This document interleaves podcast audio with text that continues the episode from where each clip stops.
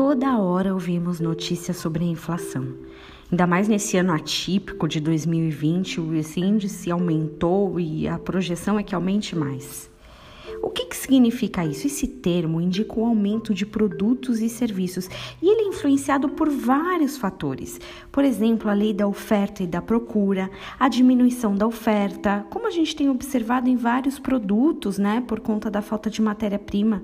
Esses dias eu descobri que durante a pandemia até bexiga está faltando no mercado. Chuvas e secas também são outros fatores naturais que causam um aumento de itens básicos. A gente vê se de repente tem muita chuva num determinado local, o preço do feijão, do arroz acaba subindo. Bom, você mesmo deve lembrar quanto você pagava lá no óleo, na carne, no arroz o ano passado.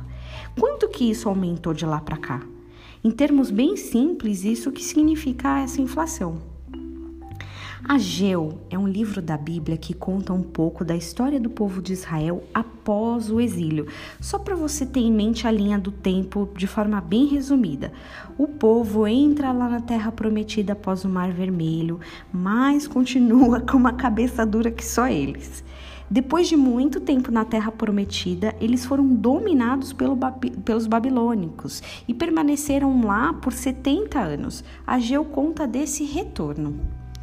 Olha que interessante o capítulo 1, versículo 6.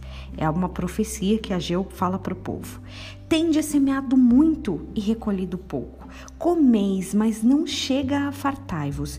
Bebeis, mas não para saciar-vos. Vestivos, mas ninguém se aquece. E o que recebe salário, recebe-o para pô-lo num saquetel furado, ou seja, num saco furado.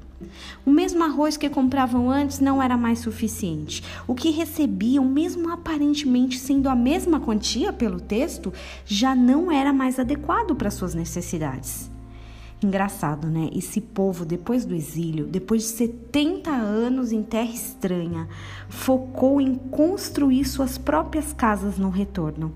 Enquanto isso, a casa de Deus permanecia em ruínas. No retorno, a aparência de tranquilidade fez com que eles começassem a cuidar da decoração, do papel de parede, de tapetes, de um murano bonito para enfeitar a mesa. Aí eles começaram a enfrentar a inflação.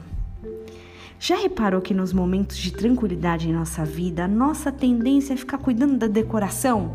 É o lazer da família, entretenimento, e a gente sente até pouco, quase nada a falta da presença de Deus e da casa dele.